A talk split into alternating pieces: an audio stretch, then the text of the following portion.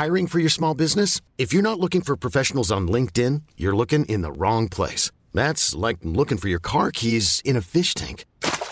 LinkedIn helps you hire professionals you can't find anywhere else, even those who aren't actively searching for a new job but might be open to the perfect role. In a given month, over 70% of LinkedIn users don't even visit other leading job sites. So start looking in the right place. With LinkedIn, you can hire professionals like a professional. Post your free job on linkedin.com slash achieve today.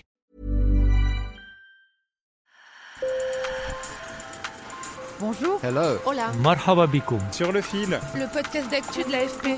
Des nouvelles choisies pour vous sur notre fil info. Vous avez forcément entendu parler du Dry January, le défi de janvier en français. Le principe, c'est de ne pas boire une goutte d'alcool pendant tout le premier mois de l'année. C'est la troisième édition en France de ce concept qui nous vient du Royaume-Uni. En 2021, plus d'un Français sur dix voulait tenter l'aventure selon un sondage. Et cette année, la tendance est à la hausse, assurent les organisateurs. Si vous relevez ce défi, félicitations, vous avez déjà fait plus de la moitié du chemin. Alors à mi-parcours, j'ai voulu faire un point d'étape. Comment se sent-on sans boire d'alcool? J'en ai parlé avec Xavier, 42 ans. Sur le fil. J'avais entendu parler du Dry January euh, l'année dernière d'ailleurs, et je me suis dit, allez, cette année, euh, bah, je me lance. Et donc, euh, bah, le 31 décembre à minuit, je me suis dit, je commence. J'ai envie de vérifier en fait, euh, est-ce que je suis accro, est-ce que je suis complètement euh, addict à l'alcool ou pas? Et euh, bah là, en fait, en le faisant, bah, après 13 jours, je, en fait, oui, je, je pense que j'ai un petit souci d'addiction par rapport à ça, en fait. Et je ne le réalisais pas avant. Les 3-4 premiers jours, c'était vraiment difficile, un gros coup de, de, de, déprime, en fait, un peu. Et puis après, il y a eu un, petit sursaut de, de fierté, de satisfaction, presque de joie qui a duré quelques jours. Et là, j'avoue que depuis quelques jours, ben, je me pose des questions euh, du type euh, à quoi ça sert de ne pas boire? Que ben, si j'ai quelque chose à fêter, ben, pourquoi ne pas fêter ça? Pourquoi ne pas boire une coupe de champagne? Ben, Très clairement, euh, oui, j'ai les idées beaucoup plus claires, ben, en particulier le soir, en fait. Une sensation que le temps passe plus lentement. Puisque forcément quand on a bu, ben, en fait, le, temps passe à une, folle allure et on a toujours l'impression de ne jamais avoir de temps. Euh, là, c'est plutôt le contraire en fait. On a, plus de temps. Il faut chercher euh, des idées pour euh, s'occuper en fait. Et sur mon corps, donc oui, ben oui, il y a un meilleur sommeil. je constate qu'avant, je me contentais facilement de 6 heures de sommeil. Et là, ben, avec 7 ou 8 heures, ben, j'ai quand même l'impression de ne pas avoir assez. Donc quand même, ouais, je pense que ça fait, ça fait quand même quelque chose au corps. Hein. On, on, le réalise quoi. Avant, donc très honnêtement, je ne comptais pas ce que je buvais le vendredi soir, le samedi soir et le dimanche. Euh, c'était pas mal, c'était une certaine quantité. Et en semaine, c'est ça qui m'a commencé à, me dire qu'il faudrait peut-être que je fasse quelque chose, parce que j'ai réalisé qu'en semaine, en fait, ça devenait vraiment très très rare que je ne boive pas du tout. En fait, le, jour où je buvais peut-être le moins, ce serait peut-être le lundi, mais c'était quand même un minimum de deux ou trois bières. Je me suis lancé ce défi, je, l'ai commencé et euh, bah, je, vais le terminer. J'ai pas envie de me décevoir en fait. Je me suis dit, je le fais, j'arrête 31 jours, et ben là, je vais, je vais tenir euh, mes 31 jours.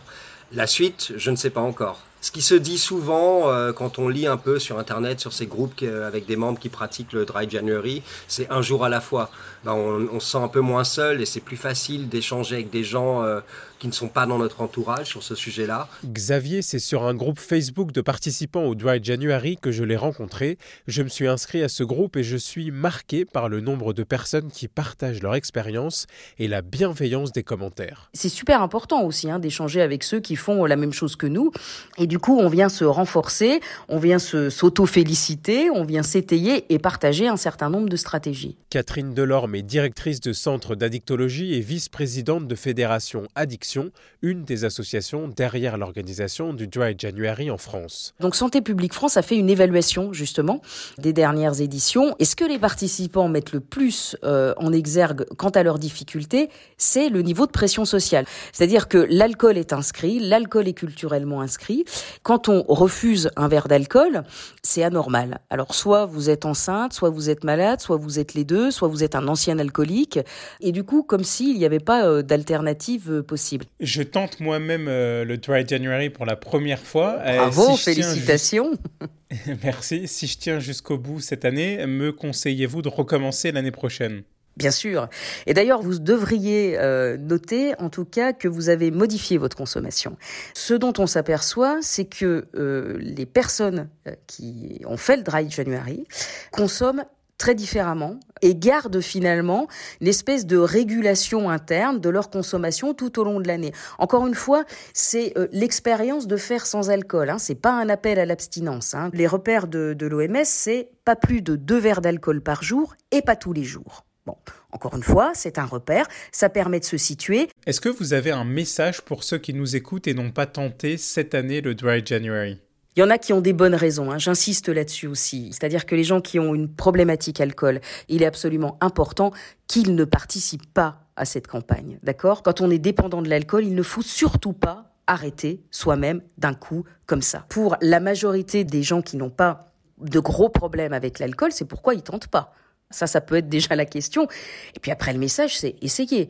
Et encore une fois, on ajuste ses objectifs. Beaucoup de ceux qui font le Dry January aujourd'hui, ils sont allés pas à pas. C'est-à-dire, oh, je vais peut-être pas arrêter ma consommation d'alcool pendant un mois, mais déjà, je vais pas consommer la semaine. Et puis, je vais essayer de moins consommer le week-end.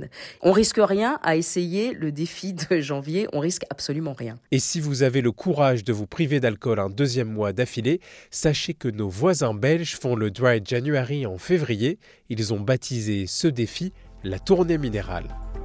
Sur le fil revient demain. Bonne journée.